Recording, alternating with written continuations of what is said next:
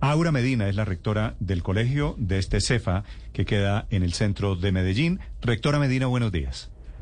Néstor, muy buenos días. Cuéntenme ustedes cómo han estado. Cuénteme usted cómo está aguantando la tormenta, doctora Medina, del colegio. ¿Cuántas estudiantes han levantado la mano diciendo que fueron víctimas de este profesor, el profesor Jaramillo?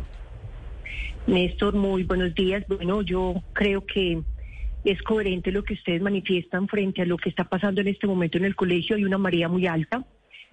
Eh, vamos a hacer todo lo posible desde lo que esté en mi alcance como rectora. Quiero dejar claridades en algunos aspectos, Néstor. El primer dato es que es totalmente mentiras que la rectora no ha estado en actitud de escucha. De hecho, cuando he hablado con los padres de familia y con mis estudiantes, siempre les he manifestado que yo no soy una rectora con el síndrome de la cabeza gacho.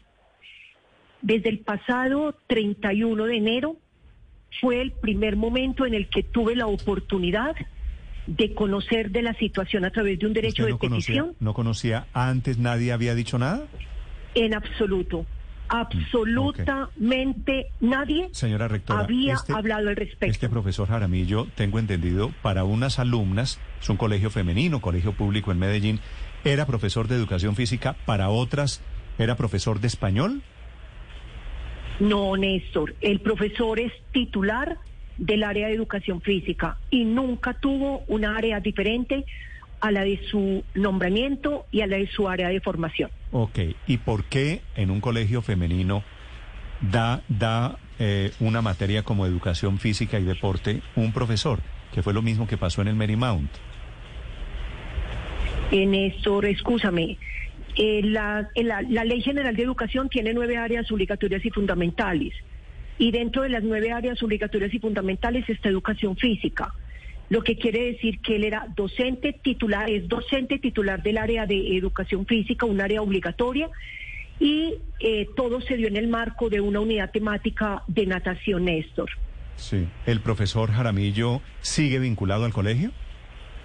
En este momento el docente tiene un permiso, no se encuentra en la institución educativa, eh, porque estamos esperando que la Secretaría de Educación y todos los entes encargados de tomar las decisiones después de que la rectora active todas las rutas y que ya lo he hecho, por ejemplo, entre las rutas eh, era abordar comité primario de convivencia, eh, las- la mesa, la mesa que de convivencia que es una Sí. urgencia haberla ejecutado, eh, llevar el caso ante el ente nominador, porque también es necesario dar claridad, Néstor, que de pronto cuando hablan que lo mismo el Marymount es una institución educativa pública y como institución educativa pública yo tengo unos alcances y dentro de mis alcances no está el nombramiento de docentes como tampoco Rectora, está la destitución de Pero maestros. quiero hacer una última pregunta.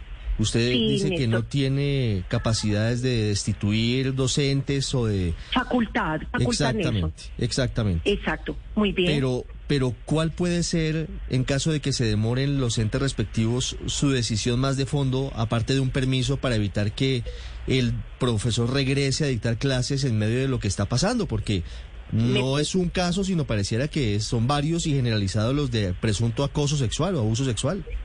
Entonces, me parece muy bien y muy pertinente la pregunta. En primera instancia voy a hablar de la pregunta sobre cuál es mi actuar. Lo primero que yo hice desde mis facultades inmediatas fue haberlo retirado de aulas de clase donde él dirigía su actividad académica. Fue el primer accionar.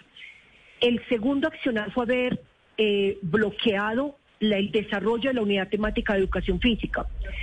El tercer accionar es haber abordado la mesa primaria de convivencia al unísono con el comité de convivencia. Pero, pero señora apar- Medina, para que podamos Dime. hablar claramente de lo que ocurre allí en su colegio, quisiera preguntarle cuántas niñas se han acercado Ah, a su ok. oficina a decir y han alzado la mano y han dicho, yo fui víctima de este profesor, el profesor Carlos Mario Jaramillo.